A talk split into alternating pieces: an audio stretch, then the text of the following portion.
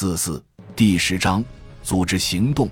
组织行动的目标可通过防御、目标有限的进攻、佯动和避开战斗来实现。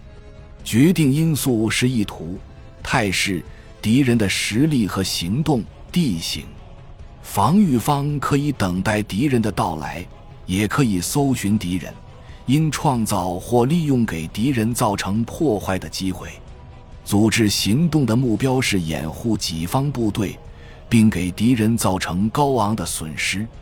组织行动持续的时间越长，执行这种行动所需要的地域就越大。组织防御是实施一场组织行动的主要手段，防御只是一种暂时性措施。根据相关情况，组织行动应对敌人的意。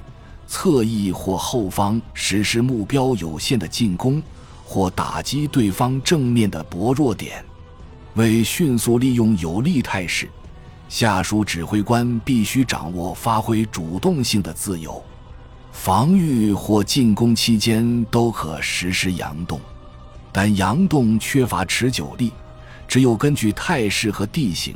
在敌人期待激烈战斗以及对方的侦察受到限制时才能奏效。欺骗敌人必须主要通过炮火和步兵重武器加以实现。假阵地有助于一场佯动。行动机动性、速度、突然性、隐蔽和欺骗措施的变化增加了组织行动的效力，使己方部队暂时获得行动自由。并给敌人造成更长时间的耽搁，但在观察良好的开阔地带，很难就己方意图长时间欺骗敌人。对方掌握空中侦察优势时尤为如此。实施组织行动所需要的作战宽度较大，往往要求在决定性地点集中兵力和弹药。前线其他地段的行动以有限的兵力遂行，他们往往不得不执行艰巨的任务。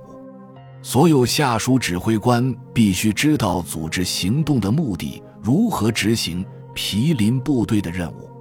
下属指挥官之间协调一致的行动至关重要，通常要求他们以自己的主动性迅速做出决定。注释。德国某些学者曾在他们的学说中不遗余力地区分组织行动和组织防御。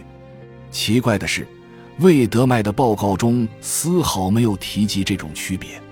当然，他结束战争学院的课程时肯定明白德国军事学说的这一重要内容。他可能认为这种区别太过微妙，无法向美国读者解释。